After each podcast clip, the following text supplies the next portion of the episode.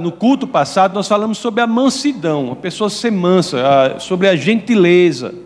Lá em Mateus capítulo 5, verso 5, as Escrituras dizem que bem-aventurados são os mansos, porque herdarão a terra. Bem-aventurados os mansos. A mansidão, você cultivar a mansidão é algo que lhe trará bênçãos.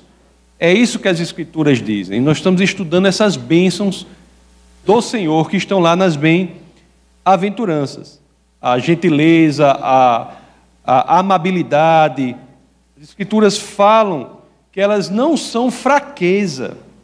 Não são fraqueza. O erro comum é a pessoa achar que a mansidão é sinônimo de fraqueza.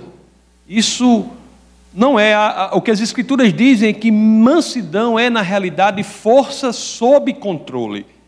E nós falamos assim do touro manso, né? O touro manso não é um touro sem força, é um touro muito forte, mas a sua força é direcionada, a sua força é focada, a sua força não é dispersa. A dispersão na força gera destruição. Então o Senhor nos diz que devemos cultivar a mansidão, que seremos abençoados quando, nós formos mansos. E, inclusive, a mansidão é a característica que, se pensarmos bem, deve ser cultivada, inclusive, quando falamos de Jesus Cristo para os outros. A pregação da palavra do Senhor em todas as esferas, seja aqui na igreja, seja no dia a dia, em qualquer momento nós temos que estar pregando a palavra de Deus, ela deve ser feita também com esta característica, a característica da mansidão. Lá na segunda carta a Timóteo, capítulo 2, nos versos 24 a 25, o apóstolo Paulo nos dá uma orientação profunda de como devemos pregar a palavra do Senhor. As Escrituras dizem assim, no, na 2 Timóteo 2, 24 a 25. Assim dizem as Escrituras. Ao servo do Senhor não convém brigar, mas sim ser amável para com todos, apto para ensinar, paciente. Deve corrigir com mansidão os que lhe opõem na esperança de que Deus lhes conceda o arrependimento, levando-os ao conhecimento da verdade, para que assim voltem à sobriedade e escapem da armadilha do diabo que os aprisionou para fazerem a sua vontade. Que passagem maravilhosa essa, né? Diz assim, né? Que a nós, ao falarmos de Deus, não convém brigar. Nós não estamos falando do Senhor em um contexto de contenda, mas toda vida que falamos a verdade, isso deve ser feito em um contexto relacional, um contexto de relacionamento, um contexto de amor. E fazemos isso porque a forma com que a nossa pregação é entregada também fala do Senhor. A mansidão, quando você fala de Deus, é algo que faz com que as possibilidades daquela pessoa a quem a, palavra se dirige, se arrependa e volta aos caminhos do Senhor, seja muito maior. Isso é também uma característica, mansidão, que devemos buscar, inclusive quando apresentamos as razões da nossa fé. Você sabe que o Ministério de Defesa da Fé é um ministério que tem um viés de defesa da fé muito forte, um viés apologético muito forte, de apresentar o porquê que nós cremos. E lá, São Pedro, na sua primeira carta, no capítulo 3, verso 15 e 16, mais especificamente no verso 16, ele apresenta a maneira como você deve dizer o porquê da sua fé. E, curiosamente, você tem da mesma, da mesma, as mesmas palavras lá, com mansidão, com respeito, com equilíbrio. As Escrituras estão sempre nos dizendo, meus amados, que nós devemos ter essa concepção de que quando conversamos com alguém, o que deve vir à nossa mente não é a vontade de ganhar o argumento, não é a vontade de destruir o outro no argumento, não. É a vontade de demonstrar a ele Jesus Cristo para que nós possamos, aí sim, ganhar a pessoa. A mansidão, o equilíbrio, a paciência são centrais para tudo isso. Nós não devemos nos colocar diante dos outros, diante de uma posição de superioridade, se achando até é, melhores a eles. Pelo contrário, E isso acontece, sabe quando? Às vezes nós temos um amigo, uma pessoa com quem convivemos, a pessoa, nós descobrimos que a pessoa está em, em pecado, num pecado muito grave. E aí, qual é o momento, o que é que a gente deve fazer? Nós devemos fugir da tentação de nos acharmos superiores àquela pessoa. Olhe só o que Paulo nos diz em Gálatas, capítulo 6, verso 1. Olhe só como é interessante as orientações das Escrituras para quando nós estamos numa situação de ter de ajudar alguém que está em pecado. Você, até aí, a mansidão é central. Você não deve se colocar ali numa situação de acusador, de amedrontador, numa situação de diminuir a pessoa. Não, você deve se colocar ali numa situação de alguém que está para apoiar a tentativa daquela pessoa de sair do erro. Lá em, lá em Gálatas 6, 1, assim dizem as Escrituras: Irmãos, se alguém for surpreendido em algum pecado, vocês que são espirituais deverão restaurá-lo com mansidão. Cuide-se, porém, cada um para que também não seja tentado. Olhe só o que é impressionante aqui, não é?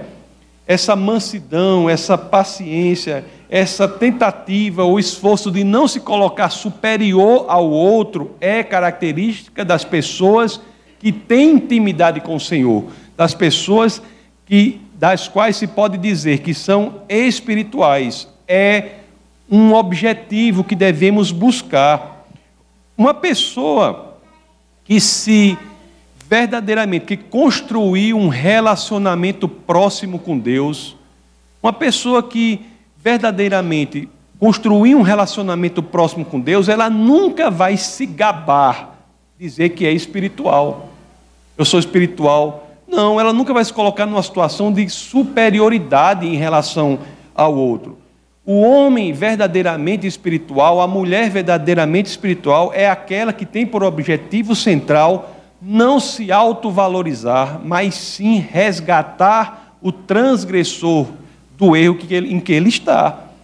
O homem que verdadeiramente é espiritual, a mulher que verdadeiramente verdadeiramente espiritual é aquela cujo coração sofre quando o outro sofre, que se coloca ali para tirar o outro do erro e não aproveitar o erro do outro para se colocar numa posição de espiritualidade.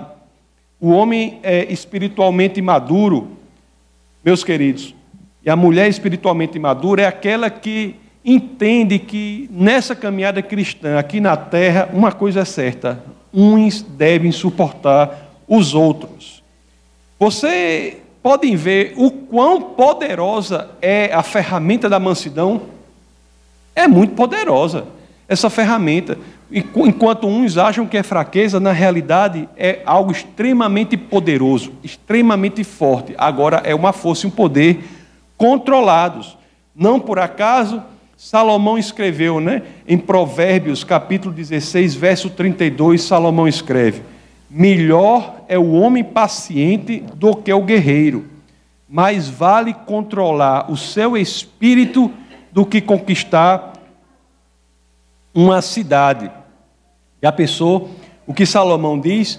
Que você controlar a si próprio é mais difícil do que controlar uma cidade é mais difícil a tarefa de controlar o território de suas emoções do que controlar uma cidade. Não é incrível isso? Que tarefa árdua é esta, né? De conquistar a si próprio, dominar-se a si próprio, muito maior do que a, a, tarefa de conquistar o mundo que está lá fora, não é? Existem muitas passagens na história que nós vemos pessoas que, que se arrependem disso, né? Você tinha Pedro I, que era o, o conhecido Pedro I da Rússia, que ele era um dominante lá, um, um czar, né? que era o chamado czar da Moscóvia. Ele foi o último dos czares até o momento da fundação do Império Russo e ele continuou sendo imperador até a sua morte. Numa situação lá, ele bateu tanto no jardineiro que o jardineiro veio a morrer em decorrência disso. Aí registrou-se as palavras dele nesse momento, de Pedro I é que era o czar da, da Moscova e o primeiro imperador do, do, do Império Russo. Ele disse assim: ó, infelizmente eu conquistei outras nações, mas não consegui conquistar a mim mesmo. De fato, é isso. Nós temos que crescer na mansidão. Temos que buscar isso. As bem-aventuranças são como assim objetivos que todo cristão deve ter. E é algo que devemos cultivar, buscar. Olhe, vocês com certeza conhecem na experiência de vocês muitas pessoas que não conseguem dominar a própria força e como decorrência disso causam muita destruição. Não é verdade isso? Um, dia desse eu estava assistindo a um documentário sobre é, penitenciárias e, e sobre crimes passionais, né? A quantidade de pessoas que estão nas penitenciárias em razão de não terem sido mansas por mais uns 10 ou 15 segundos. Vão passar 10 ou 15 anos naquelas condições subhumanas, né? Simplesmente por não terem sido mansas. A destruição é decorrência da falta de mansidão, simplesmente porque não controlaram a força. Por um momento, isso tudo aconteceu. Realmente, meus amados, nós devemos cultivar a mansidão em vários aspectos da, da nossa vida. E no nosso bate-papo de hoje, eu queria falar quatro exemplos nas Escrituras em que as pessoas foram mansas, mantiveram a mansidão em face de grandes desafios da vida dela. Nós falaremos de Moisés, que manteve a mansidão em face da oposição, falaremos de Davi, que manteve a mansidão em face da provocação. Falaremos do apóstolo Paulo, que manteve a mansidão em face do desapontamento. E, claro, não poderemos, não poderemos deixar de falar daquele que é o centro, a razão de ser de tudo o que fazemos, Jesus de Nazaré, né? que manteve a mansidão em face do sofrimento. Então, agora nós vamos falar sobre isso. Man... Porque todos passamos, viu? Todos passamos por oposição, provocação, de, desapontamento, passamos por sofrimento, e as Escrituras nos dão exemplos de como devemos cultivar a mansidão nestas experiências. Então, primeira experiência que eu queria falar com vocês é o exemplo de Moisés. Moisés que foi manso na oposição. Manso enquanto sofria oposição. Aliás, quando falamos de mansidão, no que diz respeito ao contexto das Escrituras, o contexto da Bíblia, uma pessoa que não pode ficar de fora é, é Moisés. Porque as Escrituras dizem de maneira expressa que Moisés era manso. Lá no livro de Números, capítulo 12, verso 3, as Escrituras dizem assim: ó, era o varão Moisés muito manso mais do que todos os homens que havia sobre a terra. Inclusive, se você pensar sobre essa passagem aqui, essa é uma das passagens mais curiosas da Bíblia. Você sabe por quê? Porque quem teria escrito isso? Moisés. Eu digo, oxe, um homem desse, que é manso, é, é humilde, vai dizer isso dele? Né? A pessoa que é manso, humilde, vai dizer que ele, o varão Moisés, era o varão Moisés muito manso? Só há duas alternativas para entender isso aqui. Ou ele não era manso e escreveu, certo? E a gente vai saber pela história dele, ou ele era manso mesmo, é o que a história demonstra. E ele escreveu por quê? Porque foi inspirado pelo Espírito de Deus para fazê-lo. Não é interessante? Porque ele é um, é um, um trecho, um verso claro de que aquilo só pode ter sido fruto de inspiração, né? Porque ele diz aqui: era o varão Moisés muito manso. Mas Moisés, independentemente se esse verso estivesse ou não aqui, só quando a gente pensa em Moisés, a gente já vê que ele era manso mesmo. Era um expert, expert né, em mansidão. É um, um, um especialista em controlar a própria força. Vamos lembrar um pouco da história dele. Né? Vocês sabem da história de Moisés. Falando assim por cima, logo a coisa logo que impressiona quando a gente fala de Moisés é porque o chamado dele não foi para coisa fácil. O chamado de Moisés foi um chamado impressionante, né? Deus chama Moisés para liberar o seu povo, libertar o seu povo de 400 anos de escravidão no Egito. Já pensou? uma coisa dessa? E Moisés vai lá, Deus está com ele, é? nós sabemos, liberta o povo. Lá, nós sabemos que quando o povo vai saindo, tem um obstáculo, que é o mar, na frente lá. Aí Moisés obedece a Deus, coloca lá a vara, né, o bordão, o mar se abre e aquele povo passa pelo mar sem nem sequer molhar os pés. Está lá em Êxodo capítulo 14, verso 16. Passa, passa pelo mar sem nem sequer molhar os pés. Mais para frente, o povo no deserto teve sede, teve fome. Então, Deus, por meio de Moisés, providenciou de forma miraculosa comida e pão para o seu povo. Não é isso? Então, o povo está livre da escravidão. O povo que estava preso durante 400 anos se libertou da escravidão. Então, o povo deveria estar como em relação a Moisés? Devia estar colocando Moisés em autoestima, né? Viva Moisés! Moisés que obedeceu o chamado do Senhor e libertou o, o, o povo da escravidão. Mas será que eles agradeciam a Moisés, hein? As escrituras dizem o contrário. Não é, não é incrível? Moisés sofria oposição deste povo, que foi liberto graças à sua obediência ao Senhor. O povo murmurava, o povo reclamava, lá em Êxodo capítulo 17, verso 4, as escrituras dizem que o povo faltava pouco apedrejar Moisés, faltava pouco matar Moisés, o homem né, que tinha feito tudo para aquele povo, e o povo se voltou contra ele, faltou pouco matá-lo. E o que Moisés fez diante dessa oposição? O que foi que Moisés fez diante dessa oposição do seu próprio povo? O que foi que ele fez? Ele chegou para Deus assim de Deus, solta aí um raio em todo mundo, fez isso? Fez não, né? Ele, Moisés controlou a sua própria força e colocou a sua missão embaixo da missão de Deus. Isso se chama submissão. Se submeteu à vontade do Senhor. Moisés continuou a orar pelo, por aquele povo Inclusive, tem uma passagem nas Escrituras que é incrível, que é Êxodo 32, verso 31 e 32, em que Moisés, em relação a esse povo, ele diz que, que esse povo, que, que, que por quem Moisés fez tanto, e o qual estava querendo matá-lo, Moisés disse que morreria por esse povo.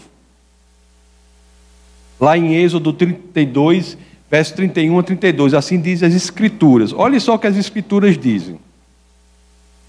Tomou, tornou Moisés ao Senhor e disse: Ora, o povo cometeu grande pecado, fazendo para si deuses de ouro. Agora, pois, perdoa-lhe o pecado, ou se não, risca-me, peço-te do livro que escreveste.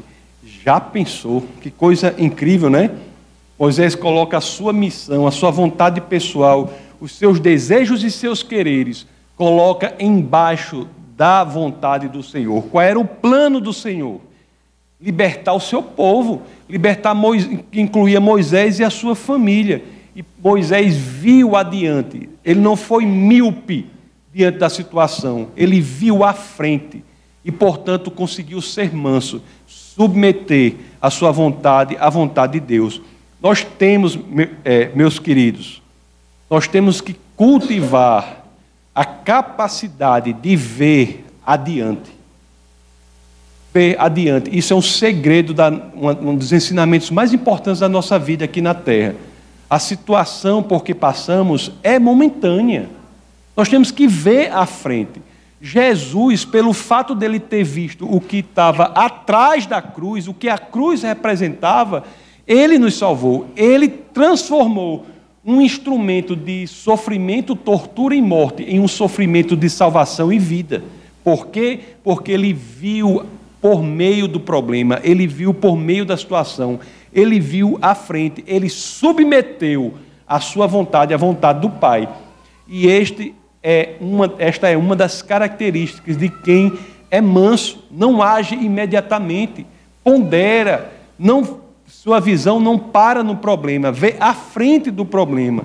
E Moisés fez isso aqui nesse caso, assim, quando nós sofremos oposição, e muita gente sofre, né? Muita gente sofre oposição. Mas umas maiores, outras menores. E tem lugares por aí que você sabe que a oposição é incrível, né? Aqui não é nem. Eu sempre digo aqui, mais cristãos morreram no século XX unicamente em decorrência da sua fé do que nos 19 outros séculos somados.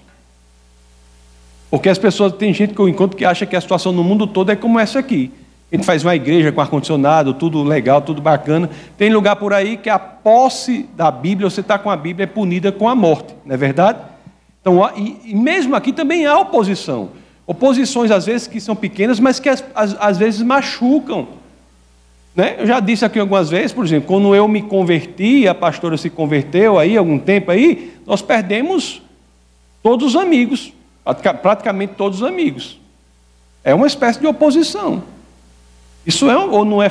Quer dizer, é, eu não morri, né? Assim, não é tanto quanto morrer, mas é uma oposição. Então nós temos que ver adiante da situação. A gente não pode ser míope ao ponto de achar que a coisa morre ali, não, e perder os amigos. A gente tem que ver adiante, ver à frente, ver o que isso vai trazer de consequência. Temos de ser maduros para entender a situação de uma perspectiva maior, não de uma perspectiva de quem está absolutamente envolvido na coisa e não consegue saber olhar na frente. Então, Moisés é um exemplo importante disso aí. Nós temos que identificar a vontade de Deus. E, e esse é o princípio. No, identificar a vontade de Deus, identificar a missão de Deus e colocar a nossa missão sob a missão de Deus. Submeter a nossa vontade à vontade de Deus. Não querer usar a nossa própria força para resolver o problema. Um outro exemplo que nós vamos falar, a mansidão em face da provocação. Isso daí, a gente que é pastor, a gente convive muito com essa, com essa, com pessoas que reclamam disso assim. Pessoas que estão vivendo de que é uma, que é uma realidade que existe. Pessoas que estão sendo provocadas. Às vezes, é, é, no trabalho, tem uma pessoa que sempre é um problema para aquela outra. Na faculdade tem uma pessoa que sempre é um problema. Às vezes na família. E por que não dizer? Na igreja. Não é? Isso tudo acontece. E você veja, você não se impressione que isso aconteceu, inclusive, com Davi, o maior rei que Israel já teve. Davi, o maior não em estatura, né? Que Davi era baixinho, mas o melhor rei que Israel já teve. Isso aconteceu com ele lá na segunda de Samuel, capítulo 16, versos 5 a 7, as escrituras dizem assim. Vamos ver o que as escrituras dizem aqui. Segunda de Samuel, capítulo 16, versos 5 a 7. Tendo chegado o rei Davi a Baurim, eis que dali saiu um homem da família da casa de Saul, cujo nome era Simei, filho de Gera saiu e ia amaldiçoando, atirava pedras contra Davi, contra o rei, viu? E contra todos os seus servos, ainda que todo o povo e todos os valentes estavam à direita e à esquerda do rei. Amaldiçoando-o, dizia Simei: Fora daqui, fora homem de sangue, homem de Belial. Pense numa pessoa muito chata, era esse Simei, né? E assim, ficava lá provocando Davi o tempo todo. Tanto provocava que o povo chegava e ficava assim: mas como é isso? O rei de Israel sofrendo uma provocação dessa? Nós lemos aqui o verso 5 a 7. Quando for lá no verso 9, a gente já vê que um dos auxiliares dele, um homem de confiança, disse: Davi, que esculhambação é essa, Davi? Olha só o que diz aqui, ó, verso 9. Segunda de Samuel 16, 9. Diz assim, ó, então Abissai, filho de Zeruia, disse ao rei: Por que amaldiçoaria este cão morto ao rei, meu senhor? Deixa-me passar e lhes tirarei a cabeça. Oh, em outras palavras, né? Se fosse lá na minha região, lá em nós, lá em nós, como é que, como é que a tradução da Bíblia seria? Seria assim: homem, um caba desse caningando o rei, né? Um caba desse caningando o rei né? Deixa eu ir lá com a peixeira e torar logo a cabeça dele, que resolve esse problema. Né? Força, Davi tinha muita. Davi tinha muita força. mas ele a controlou. Ele foi manso continuou a sua história. Ele viu que sair da mansidão ali não justificava, não, não, aquele ato não era um ato que iria atrapalhar a caminhada dele, necessariamente. Ele foi manso, ele ponderou. Agora, a gente pensa assim, né? Em mansidão em face da provocação. Quando nós falamos disso, quem é a primeira pessoa que a gente vê logo que é altamente provocada e é manso, manso, manso? Quem é? O próprio Deus. Se tem uma pessoa que é provocada, é o Deus. Não é verdade? Ele é atacado, o pessoal fala dele, né? o pessoal faz brincadeira com ele, coisas horríveis com ele. E ele, o que é que ele, que ele, ele é manso, né? Ele não faz nada, ele é tarde, ele espera. Pessoas, as pessoas é, humilham, falam coisas horríveis, inverdades do Senhor, todo canto e as coisas continuam aparentemente, né? Sem manso. Por quê? Porque ele é ciente da sua missão, que não é destruir o povo, mas resgatá-lo, salvá-lo devemos ser assim também, sabe? Nós temos que ser lentos quando nós vamos atacar uma pessoa. Tem que ser, tem que ser lento, tem que se lembrar, rapaz, a minha missão tem que submeter à missão do Senhor, que é resgatar e salvar o outro, não destruí-lo. Não é verdade?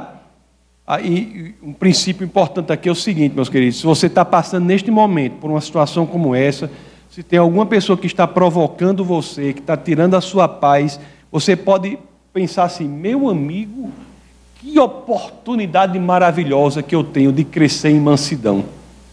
Né? Eu acho, é porque é melhor ter assim, porque é pior quando você tiver que contratar alguém para ser é, provocador. Ei, me, me, quero lhe contratar para você ficar me provocando. Não, aproveita a situação da vida que já tem muitos provocadores, que você vai dizer, eu vou crescer em mansidão, não é? Porque, olhe, qual é a bênção disso? Se verdadeiramente você conseguir crescer em mansidão em situações como essa, você será transformado. Não é? E, é? e é uma coisa que, que vai transformar a sua vida para sempre. Você vai crescer em um modo de ser da sua personalidade que vai fazer com que você seja mais e mais parecido com o próprio Deus, como Deus quer que nós sejamos, com a terceira bem-aventurança, que é a mansidão. É uma coisa maravilha maravilhosa. Vamos falar agora do exemplo do grande apóstolo Paulo, não é? Grande apóstolo Paulo. Saulo. Que não mudou de nome, né? Eu já ele não mudou de nome. Tem gente que pensa que Deus mudou o nome dele, né? Mas Deus não mudou o nome dele, não. Ele tem dois nomes. Ele tem dupla nacionalidade. Mas vamos falar Paulo mesmo. Tem dupla nacionalidade. Deus não mudou o nome dele, não. Tem, muita gente pensa isso. Ele tem um nome judeu, hebraico, né? E tem um nome romano, é Paulo. Olha, uma coisa que acontece, Paulo foi manso em face do, da decepção, do, do desapontamento. Isso aí, eu tenho certeza que a vida de vocês também teve essas situações, né? Todo mundo tem as situações que, quando algumas pessoas às vezes nos decepcionam, nos desapontam, a gente espera que a pessoa vai fazer algo, aí elas vão e, e nos de decepcionam. É, Paulo, ele trouxe para si, Paulo, conforme eu sempre falo, que era um, uma, um filósofo treinado, um intelectual da mais alta envergadura, um homem treinado aos pés de Gamaliel, que era neto de Iléu, que foi o fundador de uma das escolas mais importantes de Israel. Paulo era o ninja, o ninja, como dizia na minha época, o ninja. Paulo era muito, muito bom mesmo, né? E ele trouxe para si uma missão que talvez seja, se não a mais, uma das missões mais difíceis na terra, que é qual? Implantar igrejas, né? Você abrir uma igreja é um negócio complicado, porque é na contra, se tem uma coisa que é na contramão do mundo, é essa. O mundo não quer que você faça isso. A igreja ainda é o instrumento evangelístico mais eficaz na conversão das pessoas ao senhorio de Jesus de Nazaré. Ainda é. Então, por isso que o príncipe deste mundo, que é Satanás, ele não quer que abramos igrejas, que as igrejas cresçam, que as igrejas sérias floresçam.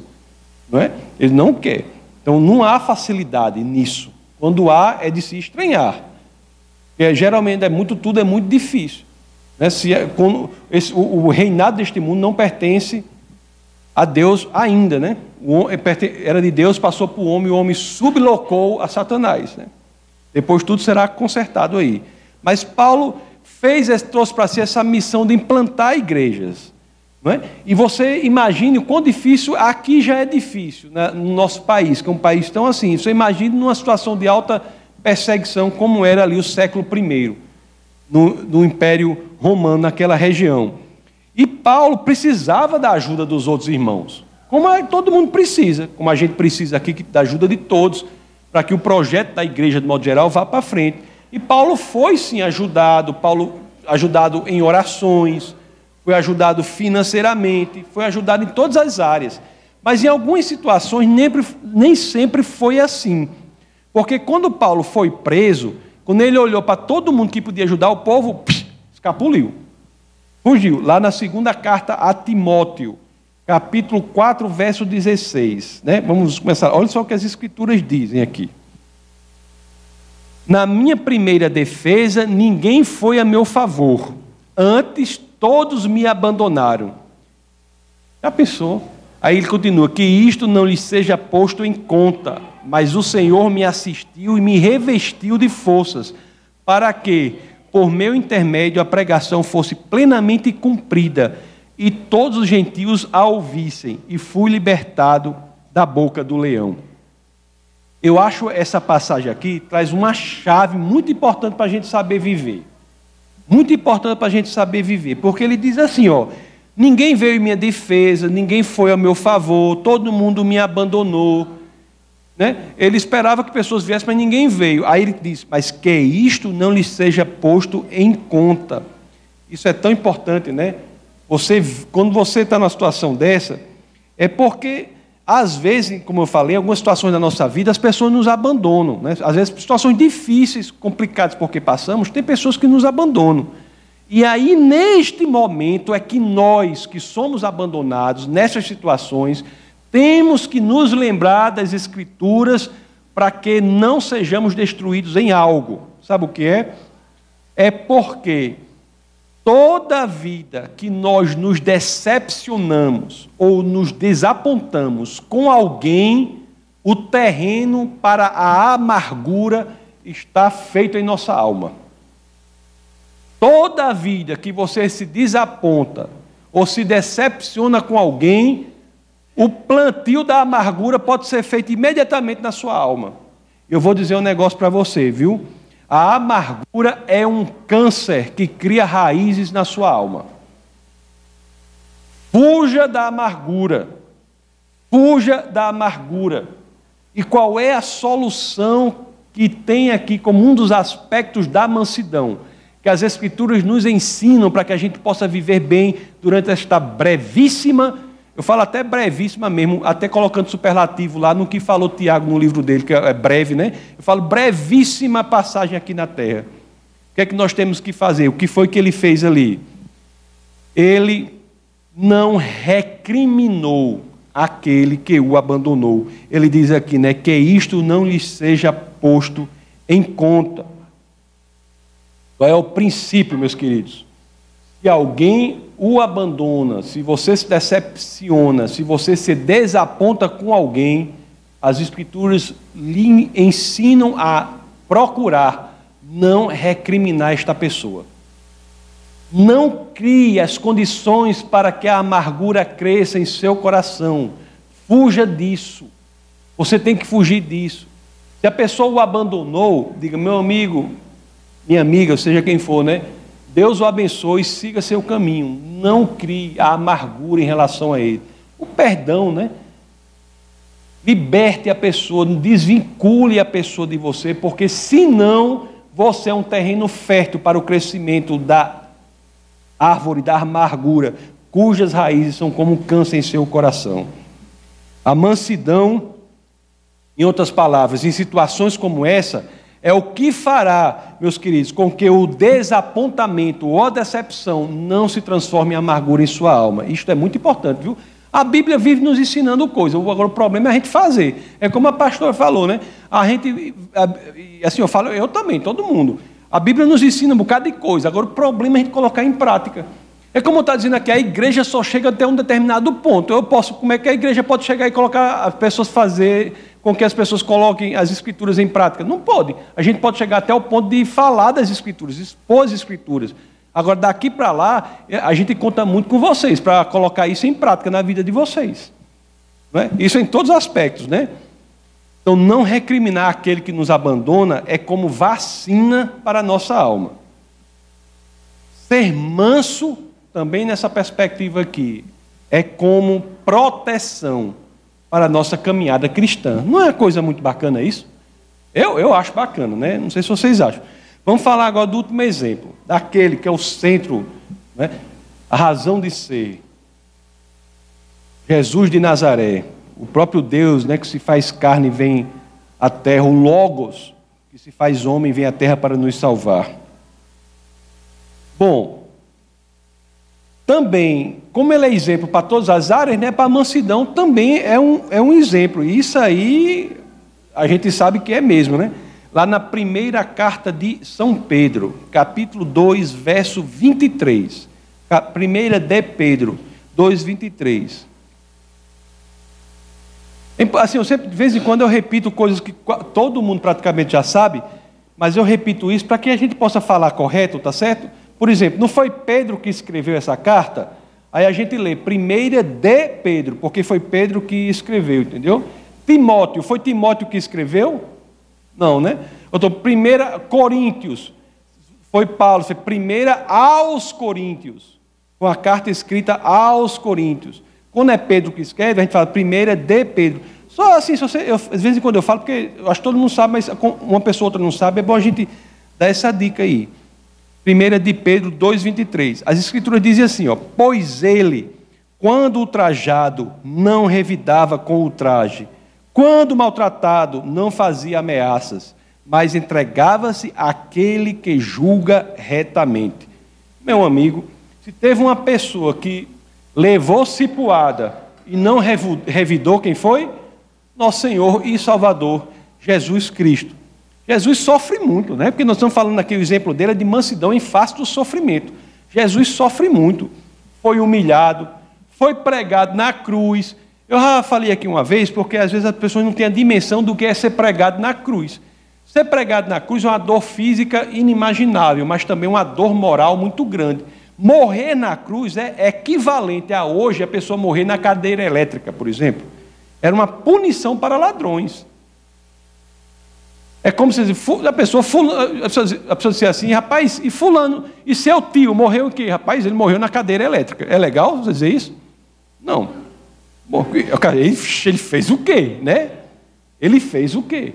Morreu na cadeira, é a mesma coisa. Jesus, olha o sofrimento do homem, tanto físico quanto sofrimento moral, né? Aquele que não tinha pecados morreu na cadeira elétrica, não é? Então ele foi humilhado, né? Foi pregado na cruz. Aliás, a... o negócio foi tão assim que até o ladrão, um, um, um dos ladrões, uma passagem linda, né? Um dos ladrões foi salvo a salvação dele se deu ali. Eu sempre falo sobre isso também. Ele reconheceu o senhorio de Cristo e, e, e Jesus disse: Você estará no paraíso. Ele, aquele ladrão ele tomou café da manhã com o diabo e ia almoçar com Deus. Naquele momento, um dos ladrões, né? Ladrão que tinha nada a oferecer a Deus, a, a Jesus ali. O ladrão não podia, não podia fazer boas obras porque suas mãos estavam pregadas na cruz. Não podia caminhar nas veredas da justiça, porque seus pés estavam pregados na cruz. O ladrão não podia se batizar porque estava ali. Não podia fazer curso bíblico, não podia congregar, não podia fazer nada. E a recompensa dele foi nada menos do que o paraíso. Simplesmente porque ele reconheceu o senhorio de Cristo. Não é legal? Isso, isso nos dá sempre esperança, né? Não há, não há ninguém tão ruim, tão ruim, que não possa ser salvo se antes de sua morte entregar o seu coração para o Senhor, né? Mas o outro ladrão fez o quê? Aproveitou a oportunidade e começou a humilhar Jesus também, né? Até o ladrão, do lado do outro ladrão, ficou fazendo confusão com Jesus. Pense num cabo que sofreu. Sofreu de, demais. Né? Aí a multidão que estava lá ficava falando, fazendo coisa com Jesus? Ficava se deliciando no sofrimento de Jesus? Aí, diante disso tudinho, qual é a resposta de Jesus de Nazaré? Está lá no Evangelho de São Lucas, capítulo 23, na primeira parte do verso 34, quando as Escrituras dizem: Contudo, Jesus dizia: Pai, perdoa-lhes, porque não sabem o que fazem. Já pensou qual é aqui a grande missão, o grande ensinamento das Escrituras, para que nós possamos viver bem, pessoal, viver, de sermos abençoados. As bem-aventuranças são bênçãos. Então a mansidão nos traz isso, é uma bênção. Qual é o caminho para ela aqui? No exemplo de Jesus, qual é? Que quando as pessoas nos causarem sofrimento, não devemos buscar retaliação. Olhe só que ensinamento, né? Não devemos buscar retaliação. Mansidão, nesta perspectiva do exemplo de Jesus de Nazaré, quer dizer quebrar o ciclo da retaliação, o ciclo da revanche. Porque se uma pessoa faz um negócio com você, você depois se prepara e pá, faz outro para ele. Aí ele vai fazer um negócio com você. E aí fica esse negócio. Isso vai aprisionar a sua alma. Eu não estou dizendo para você ser um crente abestalhado, não. É diferente as coisas, entendeu? É lógico. Você tem momentos que você tem de reagir para que a pessoa saiba que você não está. Mas não é você planejar, você criar uma situação de vingança, de revanche, de situação. Não é isso. Você tem sentimentos, você tem reações. Você não pode é, fazer com que elas tomem o controle da sua vida. Você tem que pensar, ser manso, entender que se você for entrar numa situação de, de revanche, de revanche, a coisa vai piorar. Inclusive, eu fui até com Orlando aqui num, num lugar aqui, e tinha um rapaz lá que estava conversando que o, o, tinham matado o pai dele. Tinham matado o pai dele. Esse assassino do pai dele estava foragido. Aí pegaram esse assassino depois de quantos anos? Bem 20 anos, né? Eu sei que o crime já estava até prescrito, faz 20 e tantos anos, e esse assassino estava preso lá no, na Paraíba, e o cabo ia pegar um ônibus para ir para lá. Eu digo, homem, pelo amor de Deus. Faz 20 e tantos anos, seu pai morreu com esse homem, esse homem foi preso lá. O que, que você vai fazer? Então, essas coisas você tem que entender, você fica, você fica preso nessa retaliação, isso pode lhe causar grandes problemas, isso aprisiona a sua alma. Por isso devemos ser mansos. Conclusão, meus queridos. Conclusão. É que as Escrituras nos ensinam o quê? Nos ensinam que, em face da oposição, nós devemos entender o plano maior de Deus, conforme fez Moisés. Se sofremos oposição, tentemos colocar, entender, trazer a questão qual é o plano maior de Deus. Há um plano maior aqui? Será que é mostrar Jesus de Nazaré? Será que eu, devo, eu posso aproveitar para eu crescer? Então, entender o plano maior de Deus. Em face da provocação, nós devemos cultivar a mansidão, cultivar a paciência, para que nós é, não hajamos de forma destrutiva, né? façamos como Davi, não geremos destruição sem necessidade. Em face do desapontamento, nós devemos fugir da armadilha que é a armadilha da recriminação de quem nos agrediu, de quem nos, nos, nos, nos desapontou. Não é? Como Paulo é, fez, né? para que tudo isso nos ensinando de uma maneira para que nós não sejamos, não tenhamos a nossa alma tomada pelo câncer da amargura. E em face do sofrimento, nós devemos seguir o exemplo do nosso Senhor e Salvador Jesus Cristo. Não devemos buscar revanche. Devemos buscar o quê? O perdão, o perdão do Pai. É? Devemos pedir o perdão do Pai para aquele que nos persegue, para que consigamos a liberdade e libertação da nossa alma. A Bíblia é sim um manual de vida. A gente fala muito isso. A Bíblia é um manual de vida e a pessoa acha que, que, que não, é um manual porque é um manual mesmo. Tem, tem as coisas que a gente tem que crescer naquilo. Não é fácil. Mas são coisas, são direcionamentos que a gente tem que trabalhar. vocês têm que trabalhar, eu tenho que trabalhar, todo mundo está no mesmo barco. Nós, o, o, nós temos que buscar aquele que é Jesus de Nazaré. E a Bíblia nos dá o caminho de fazer isso. Porque se assim nós fizermos, nós seremos amplamente abençoados. É o que dizem as Escrituras. Na semana que vem, nós, é, assim, assim, o Senhor permitindo, não é? Se assim aprouver ao Senhor, nosso bate-papo aqui vai ser sobre 10 estratégias para que nós possamos crescer em mansidão na nossa vida. Vou falar sobre 10 coisas práticas que nós devemos fazer para que possamos crescer nessa bem-aventurança que é a mansidão. Se assim aprover o Senhor.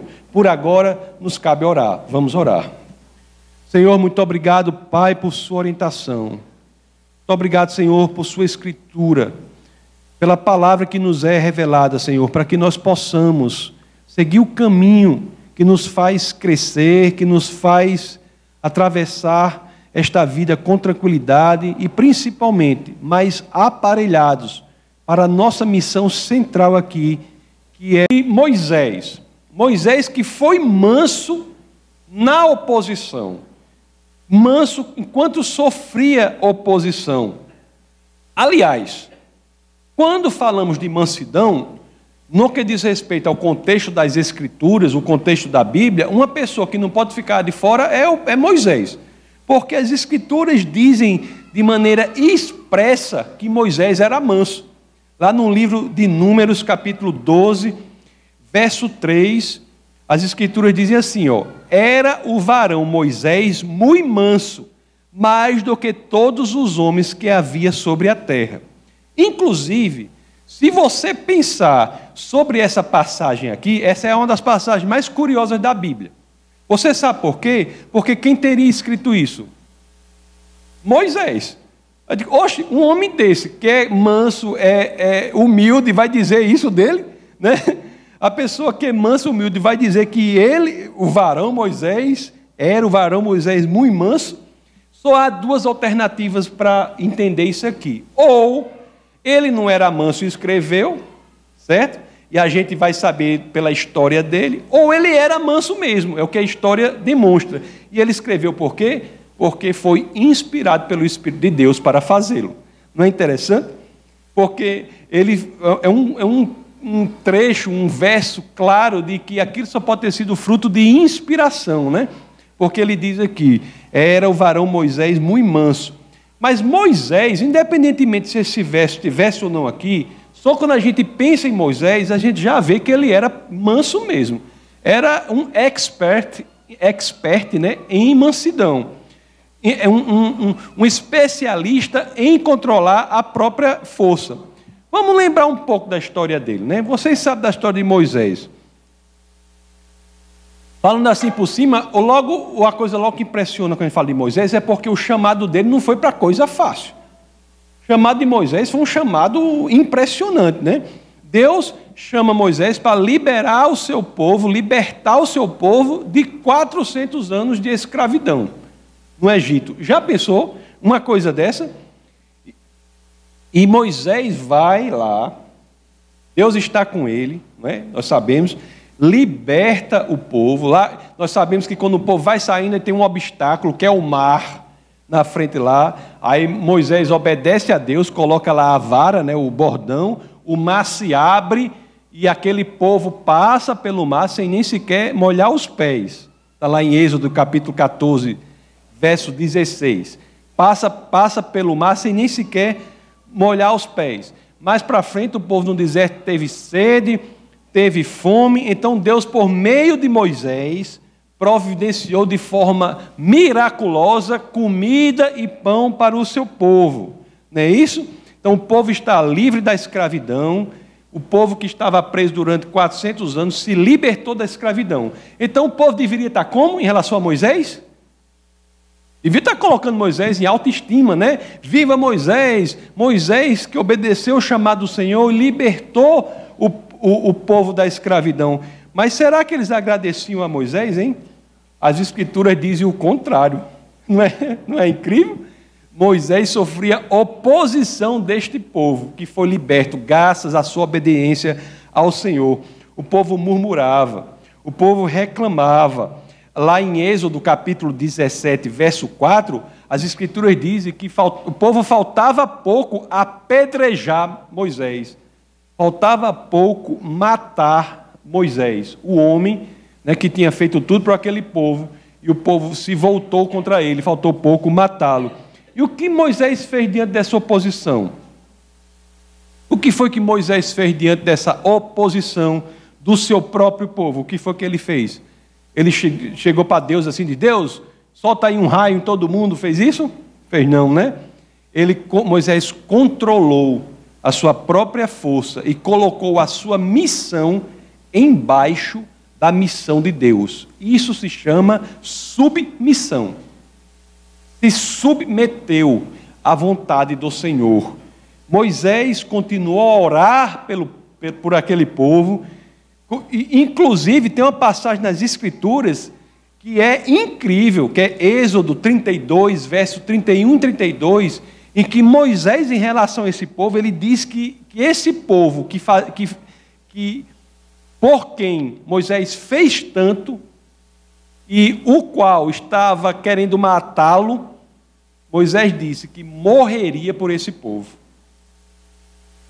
Lá em Êxodo 32, verso 31 a 32, assim diz as Escrituras. Olha só o que as Escrituras dizem. Tomou, tornou Moisés ao Senhor e disse: Ora, o povo cometeu grande pecado, fazendo para si deuses de ouro. Agora, pois, perdoa-lhe o pecado, ou se não, risca-me, peço-te do livro que escreveste. Já pensou? Que coisa incrível, né? Moisés coloca a sua missão, a sua vontade pessoal, os seus desejos e seus quereres, coloca embaixo da vontade do Senhor. Qual era o plano do Senhor? libertar o seu povo, libertar Moisés, que incluía Moisés e a sua família.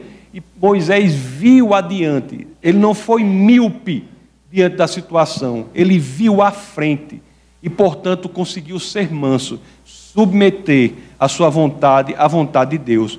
Nós temos, é, meus queridos, nós temos que cultivar a capacidade de ver adiante ver adiante. Isso é um segredo, da, um dos ensinamentos mais importantes da nossa vida aqui na Terra. A situação por que passamos é momentânea. Nós temos que ver à frente. Jesus, pelo fato dele ter visto o que estava atrás da cruz, o que a cruz representava, ele nos salvou. Ele transformou um instrumento de sofrimento, tortura e morte em um sofrimento de salvação e vida. Por quê? Porque ele viu por meio do problema, ele viu por meio da situação, ele viu à frente, ele submeteu a sua vontade à vontade do Pai. E este é uma, esta é uma das características de quem é manso, não age imediatamente, pondera, não, sua visão não para no problema, vê à frente do problema. E Moisés fez isso aqui nesse caso, assim, quando nós sofremos oposição, e muita gente sofre, né? Muita gente sofre oposição.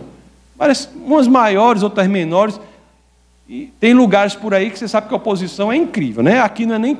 Eu sempre digo aqui: mais cristãos morreram no século XX unicamente em decorrência da sua fé do que nos 19 outros séculos somados.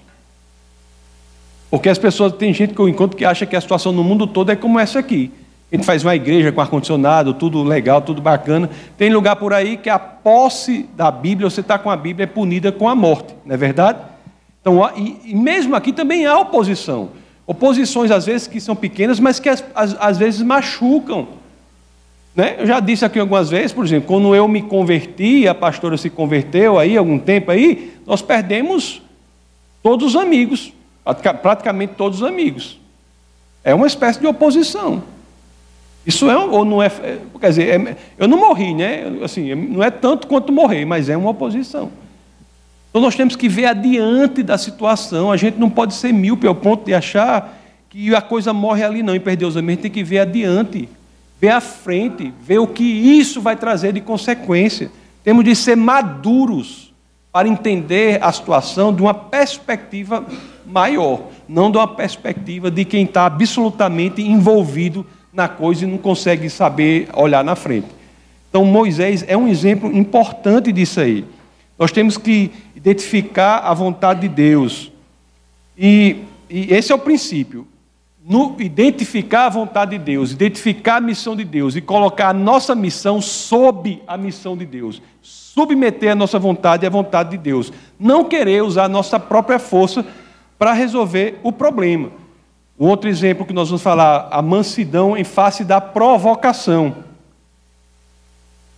Isso daí, a gente que é pastor, a gente convive muito com essa, com essa, com pessoas que reclamam disso assim. Pessoas que estão vivendo de que é, uma, que é uma realidade que existe. Pessoas que estão sendo provocadas. Às vezes, é, é, no trabalho, tem uma pessoa que sempre é um problema para aquela outra. Na faculdade, tem uma pessoa que sempre é um problema. Às vezes, na família. E por que não dizer? Na igreja. Não é? Isso tudo acontece. E você veja, você não se impressione que isso aconteceu, inclusive, com Davi, o maior rei que Israel já teve. Davi, o maior não em estatura, né? Que Davi era baixinho, mas o melhor rei que Israel já teve. Isso aconteceu com ele. Lá na segunda de Samuel, capítulo 16, versos 5 a 7, as escrituras dizem assim: Vamos ver o que as escrituras dizem aqui. Segunda de Samuel, capítulo 16, versos 5 a 7. Tendo chegado o rei Davi a Baurim, eis que dali saiu um homem da família da casa de Saul, cujo nome era Simei, filho de Gera saiu e ia amaldiçoando, atirava pedras contra Davi, contra o rei, viu? E contra todos os seus servos, ainda que todo o povo e todos os valentes estavam à direita e à esquerda do rei. Amaldiçoando-o, dizia Simei: Fora daqui, fora homem de sangue, homem de Belial. Pense numa pessoa muito chata, era esse Simei, né? E assim, ficava lá provocando Davi o tempo todo. Tanto provocava que o povo chegava e ficava assim: mas como é isso? O rei de Israel sofrendo uma provocação dessa? Nós lemos aqui o verso 5 a 7. Quando for lá no verso 9, a gente já vê que um dos auxiliares dele, um homem de confiança, disse: Davi, que esculhambação é essa, Davi? Olha só o que diz aqui, ó, verso 9. Segunda de Samuel 16, 9. Diz assim, ó, então Abissai, filho de Zeruia, disse ao rei: Por que amaldiçoaria este cão morto ao rei, meu senhor? Deixa-me passar e lhes tirarei a cabeça. Oh, em outras palavras, né? Se fosse lá na minha região, lá em nós, lá em nós, como é que, como é que a tradução da Bíblia seria? Seria assim: homem, um caba desse caningando o rei, né? Um caba desse caningando o rei né? Deixa eu ir lá com a peixeira e torar logo a cabeça dele, que resolve esse problema. Né? Força, Davi tinha muita. Davi tinha muita força, mas ele a controlou. Ele foi manso continuou a sua história. Ele viu que sair da mansidão ali não justificava, não, não, aquele ato não era um ato que iria atrapalhar a caminhada dele, necessariamente. Ele foi manso, ele ponderou. Agora, a gente pensa assim, né? Em mansidão em face da provocação. Quando nós falamos disso, quem é a primeira pessoa que a gente vê logo que é altamente provocada e é manso, manso, manso? Quem é? O próprio Deus. Se tem uma pessoa que é provocada, é o Deus. Não é verdade? Ele é atacado, o pessoal fala dele, né? o pessoal faz brincadeira com ele, coisas horríveis com ele. E ele, o que é que ele, que ele, ele é manso, né? Ele não faz nada, ele é tarde, ele espera. Pessoas, as pessoas é, humilham, falam coisas horríveis, inverdades do Senhor, todo canto e as coisas continuam aparentemente, né? Sem manso. Por quê? Porque ele é ciente da sua missão, que não é destruir o povo, mas resgatá-lo, salvá-lo. devemos ser assim também, sabe? Nós temos que ser lentos quando nós vamos atacar uma pessoa. Tem que ser, tem que ser lento, tem que se lembrar, rapaz, a minha missão tem que submeter à missão do Senhor, que é resgatar e salvar o outro, não destruí-lo. Não é verdade? Aí, um princípio importante aqui é o seguinte, meus queridos: se você está passando neste momento por uma situação como essa, se tem alguma pessoa que está provocando você, que está tirando a sua paz, você pode pensar assim: meu amigo, que oportunidade maravilhosa que eu tenho de crescer em mansidão. Né? Eu acho, é porque é melhor ter assim, porque é pior quando você tiver que contratar alguém para ser é, provocador. Ei, me, me, quero lhe contratar para você ficar me provocando. Não, aproveita a situação da vida que já tem muitos provocadores, que você vai dizer, eu vou crescer em mansidão, não é? Porque, olhe, qual é a bênção disso? Se verdadeiramente você conseguir crescer em mansidão em situações como essa, você será transformado. Não é? E, é? e é uma coisa que, que vai transformar a sua vida para sempre. Você vai crescer em um modo de ser da sua personalidade que vai fazer com que você seja mais e mais parecido com o próprio Deus, como Deus quer que nós sejamos, com a terceira bem-aventurança, que é a mansidão. É uma coisa maravilha, maravilhosa. Vamos falar agora do exemplo do grande apóstolo Paulo, não é? Grande apóstolo Paulo. Saulo.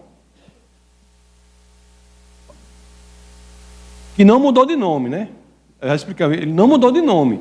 Tem gente que pensa que Deus mudou o nome dele, né? Mas Deus não mudou o nome dele, não. Ele tem dois nomes. Ele tem dupla nacionalidade. Mas vamos falar Paulo mesmo. Tem dupla nacionalidade. Deus não mudou o nome dele, não. Tem muita gente pensa isso. Ele tem um nome judeu, hebraico, né? E tem um nome romano, é Paulo. Olha, uma coisa que acontece, Paulo foi manso em face do, da decepção, do, do desapontamento.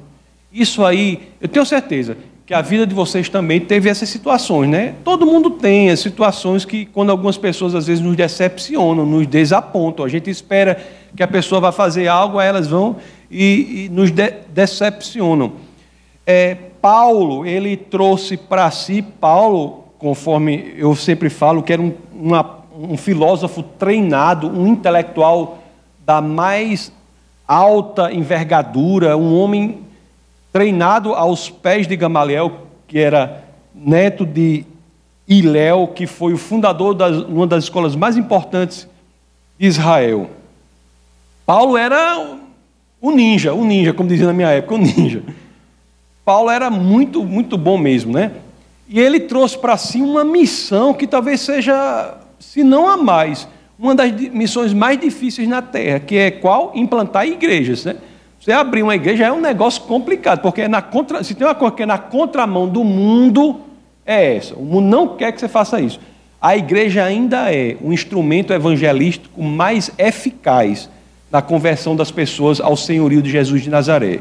Ainda é. Então, por isso que o príncipe deste mundo, que é Satanás, ele não quer que abramos igrejas, que as igrejas cresçam, que as igrejas sérias floresçam. Não é? Ele não quer. Então, não há facilidade nisso. Quando há, é de se estranhar. Porque, geralmente, é muito, tudo é muito difícil. Né? Se é, quando, esse, o, o, reinado deste mundo não pertence a Deus ainda. Né? O, é, era de Deus, passou para o homem, o homem sublocou a Satanás. Né? Depois tudo será consertado aí. Mas Paulo fez, trouxe para si essa missão de implantar igrejas. É? E você imagine o quão difícil, aqui já é difícil, né, no nosso país, que é um país tão assim. Você imagine numa situação de alta perseguição, como era ali o século I, no, no Império Romano, naquela região. E Paulo precisava da ajuda dos outros irmãos, como todo mundo precisa, como a gente precisa aqui da ajuda de todos para que o projeto da igreja, de modo geral, vá para frente. E Paulo foi sim ajudado, Paulo ajudado em orações, foi ajudado financeiramente, foi ajudado em todas as áreas. Mas em algumas situações nem, nem sempre foi assim. Porque quando Paulo foi preso, quando ele olhou para todo mundo que podia ajudar, o povo psh, escapuliu. Fugiu. Lá na segunda carta a Timóteo, capítulo 4, verso 16. Né? Vamos começar. Olha só o que as escrituras dizem aqui. Na minha primeira defesa, ninguém foi a meu favor. Antes, todos me abandonaram. Já pensou? Aí ele continua: Que isto não lhe seja posto em conta, mas o Senhor me assistiu e me revestiu de forças, para que, por meu intermédio, a pregação fosse plenamente cumprida e todos os gentios a ouvissem, e fui libertado da boca do leão. Eu acho essa passagem aqui traz uma chave muito importante para a gente saber viver. Muito importante para a gente saber viver, porque ele diz assim: ó, ninguém veio em minha defesa, ninguém foi ao meu favor, todo mundo me abandonou. Né? Ele esperava que pessoas viessem, mas ninguém veio. Aí ele diz: Mas que isto não lhe seja posto em conta. Isso é tão importante, né? Você, quando você está numa situação dessa, é porque às vezes, como eu falei, em algumas situações da nossa vida, as pessoas nos abandonam. Né? Às vezes, situações difíceis, complicadas porque passamos, tem pessoas que nos abandonam. E aí, neste momento, é que nós, que somos abandonados, nessas situações, temos que nos lembrar das Escrituras para que não sejamos destruídos em algo. Sabe o que é? É porque Toda vida que nós nos decepcionamos ou nos desapontamos com alguém, o terreno para a amargura está feito em nossa alma. Toda vida que você se desaponta ou se decepciona com alguém, o plantio da amargura pode ser feito imediatamente na sua alma. Eu vou dizer um negócio para você, viu? A amargura é um câncer que cria raízes na sua alma. Fuja da amargura. Fuja da amargura. E qual é a solução que tem aqui como um dos aspectos da mansidão? Que as Escrituras nos ensinam para que a gente possa viver bem durante esta brevíssima eu falo até brevíssima mesmo, até colocando superlativo lá no que falou Tiago no livro dele, que é breve, né? Eu falo brevíssima passagem aqui na terra. O que é que nós temos que fazer? O que foi que ele fez ali? Ele não recriminou aquele que o abandonou. Ele diz aqui, né, que isto não lhe seja posto em conta. Qual é o princípio, meus queridos? Se alguém o abandona, se você se decepciona, se você se desaponta com alguém, as Escrituras lhe ensinam a procurar não recriminar esta pessoa. Não crie as condições para que a amargura cresça em seu coração. Fuja disso. Você tem que fugir disso. Se a pessoa o abandonou, diga, meu amigo, minha amiga, seja quem for, né? Deus o abençoe siga seu caminho. Não crie a amargura em relação a ele. O perdão, né? Liberte a pessoa, desvincule a pessoa de você, porque senão você é um terreno fértil para o crescimento da árvore da amargura, cujas raízes são como um câncer em seu coração. A mansidão, em outras palavras, em situações como essa, é o que fará, meus queridos, com que o desapontamento ou a decepção não se transforme em amargura em sua alma. Isto é muito importante, viu? A Bíblia vive nos ensinando coisas. Agora o problema é a gente fazer. É como a pastora falou, né? A gente, assim, eu falo, eu também, todo mundo. A Bíblia nos ensina um bocado de coisa. Agora o problema é a gente colocar em prática. É como está dizendo aqui, a igreja só chega até um determinado ponto. Eu posso, como é que a igreja pode chegar e colocar as pessoas fazer com que as pessoas coloquem as escrituras em prática. Não pode. A gente pode chegar até o ponto de falar das escrituras, expor as escrituras. Agora, daqui para lá, a gente conta muito com vocês para colocar isso em prática na vida de vocês. É? Isso em todos os aspectos, né? Então, não recriminar aquele que nos abandona é como vacina para a nossa alma. Ser manso, também nessa perspectiva aqui, é como proteção para a nossa caminhada cristã. Não é coisa muito bacana isso? Eu, eu acho bacana, né? Não sei se vocês acham. Vamos falar agora do último exemplo, daquele que é o centro, né? a razão de ser. Jesus de Nazaré, o próprio Deus né, que se faz carne e vem à terra, o Logos, que se faz homem e vem à terra para nos salvar. Bom, também, como ele é exemplo para todas as áreas, né, para a mansidão também é um, é um exemplo. E isso aí a gente sabe que é mesmo, né? lá na primeira carta de São Pedro, capítulo 2, verso 23. Primeira de Pedro 2, 23. Assim, eu sempre, de vez em quando eu repito coisas que todo mundo praticamente já sabe, mas eu repito isso para que a gente possa falar correto, tá certo? Por exemplo, não foi Pedro que escreveu essa carta? Aí a gente lê primeira de Pedro, porque foi Pedro que escreveu, entendeu? Timóteo, foi Timóteo que escreveu? Não, né? Eu estou primeira Coríntios, foi Paulo, foi primeira aos Coríntios, com a carta escrita aos Coríntios. Quando é Pedro que escreve, a gente fala primeira de Pedro. Só assim, se você, eu, às vezes quando eu falo, porque eu acho que todo mundo sabe, mas uma pessoa outra não sabe, é bom a gente dar essa dica aí. Primeira de Pedro 2,23. As escrituras dizem assim, ó, pois ele, quando ultrajado, não revidava com o traje, quando maltratado, não fazia ameaças, mas entregava-se àquele que julga retamente. Meu amigo, se teve uma pessoa que levou cipuada e não revidou quem foi? Nosso Senhor e Salvador, Jesus Cristo. Jesus sofre muito, né? Porque nós estamos falando aqui, o exemplo dele é de mansidão em face do sofrimento. Jesus sofre muito, foi humilhado, foi pregado na cruz. Eu já falei aqui uma vez, porque às vezes as pessoas não têm a dimensão do que é ser pregado na cruz. Ser pregado na cruz é uma dor física inimaginável, mas também uma dor moral muito grande. Morrer na cruz é equivalente a hoje a pessoa morrer na cadeira elétrica, por exemplo. Era uma punição para ladrões. É como se a pessoa, a pessoa, a pessoa assim, rapaz, e fulano, e seu tio morreu o quê? Rapaz, ele morreu na cadeira elétrica. É legal você dizer isso? Não. Ele fez o quê, né?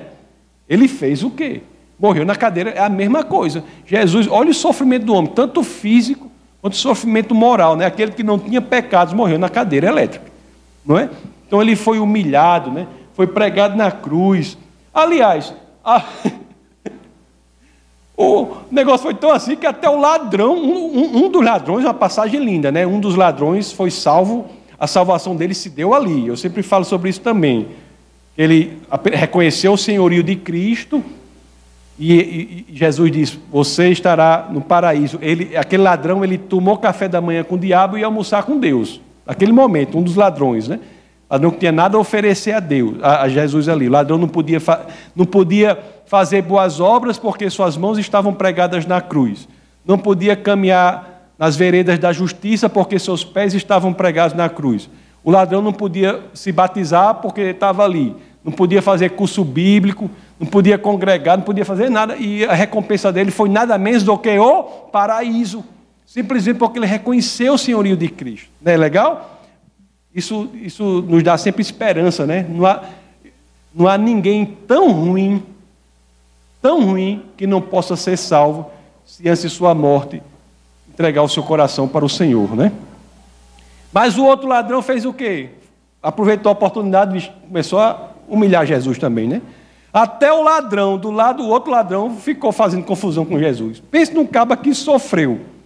Sofreu de, demais. Né? Aí a multidão que estava lá ficava falando, fazendo coisa com Jesus, ficava se deliciando no sofrimento de Jesus. Aí, diante disso tudinho, qual é a resposta de Jesus de Nazaré? Está lá no Evangelho de São Lucas, capítulo 23, na primeira parte do verso 34, quando as Escrituras dizem Contudo, Jesus dizia: Pai, perdoa-lhes, porque não sabem o que fazem. Já pensou qual é aqui a grande missão, o grande ensinamento das Escrituras, para que nós possamos viver bem, pessoal, viver, de sermos abençoados. As bem-aventuranças são bênçãos. Então a mansidão nos traz isso, é uma bênção. Qual é o caminho para ela aqui? No exemplo de Jesus, qual é? que quando as pessoas nos causarem sofrimento, não devemos buscar retaliação. Olhe só que ensinamento, né? Não devemos buscar retaliação. Mansidão, nesta perspectiva do exemplo de Jesus de Nazaré, quer dizer quebrar o ciclo da retaliação, o ciclo da revanche. Porque se uma pessoa faz um negócio com você, Você depois se prepara e pá, faz outro para ele. Aí ele vai fazer um negócio com você. E aí fica esse negócio. Isso vai aprisionar a sua alma. Eu não estou dizendo para você ser um crente abestalhado, não. É diferente as coisas, entendeu? É lógico. Você tem momentos que você tem de reagir para que a pessoa saiba que você não está. Mas não é você planejar, você criar uma situação de vingança, de revanche, de situação. Não é isso. Você tem sentimentos, você tem reações. Você não pode é, fazer com que elas tomem o controle da sua vida. Você tem que pensar, ser manso, entender que se você for entrar numa situação de, de revanche, de revanche, a coisa vai piorar. Inclusive, eu fui até com Orlando aqui num, num lugar aqui, e tinha um rapaz lá que estava conversando que o, o, tinham matado o pai dele. Tinham matado o pai dele. Esse assassino do pai dele estava foragido. Aí pegaram esse assassino depois de quantos anos? Bem 20 anos, né? Eu sei que o crime já estava até prescrito, faz 20 e tantos anos, e esse assassino estava preso lá no, na Paraíba, e o cabo ia pegar um ônibus para ir para lá. Eu digo, homem, pelo amor de Deus. Faz 20 e tantos anos, seu pai morreu com esse homem, esse homem foi preso lá. O que, que você vai fazer? Então, essas coisas você tem que entender, você fica, você fica preso nessa retaliação, isso pode lhe causar grandes problemas, isso aprisiona a sua alma. Por isso devemos ser mansos. Conclusão, meus queridos. Conclusão.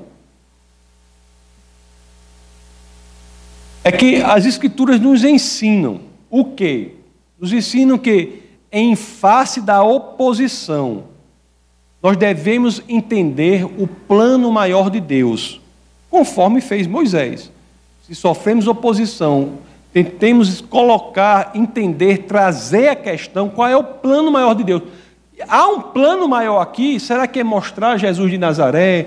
Será que eu, devo, eu posso aproveitar para eu crescer? Então, entender o plano maior de Deus.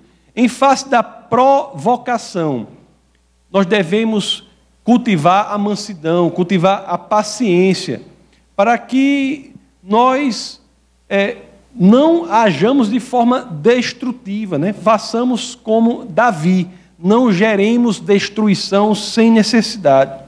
Em face do desapontamento, nós devemos fugir da armadilha que é a armadilha da recriminação de quem nos agrediu, de quem nos, nos, nos, nos desapontou. Não é? Como Paulo é, fez, né? para que tudo isso nos ensinando de uma maneira para que nós não sejamos, não tenhamos a nossa alma tomada pelo câncer da amargura. E em face do sofrimento, nós devemos seguir o exemplo do nosso Senhor e Salvador Jesus Cristo. Não devemos buscar revanche. Devemos buscar o quê? O perdão. O perdão do Pai. É? Devemos pedir o perdão do Pai para aquele que nos persegue, para que consigamos a liberdade e libertação da nossa alma. A Bíblia é sim um manual de vida. A gente fala muito isso. A Bíblia é um manual de vida e a pessoa acha que, que, que não, é um manual porque é um manual mesmo. Tem, tem as coisas que a gente tem que crescer naquilo. Não é fácil. Mas são coisas, são direcionamentos que a gente tem que trabalhar. Vocês têm que trabalhar, eu tenho que trabalhar, todo mundo está no mesmo barco.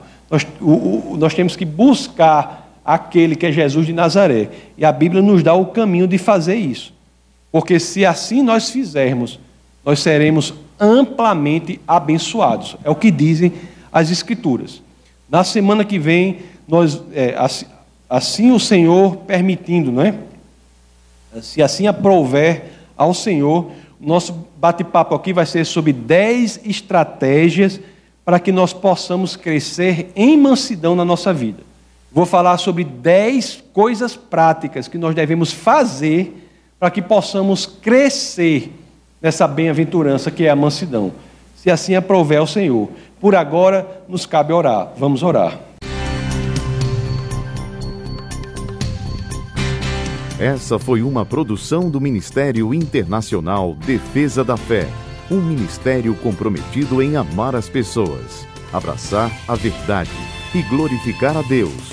Para saber mais sobre o que fazemos, acesse defesadafé.org.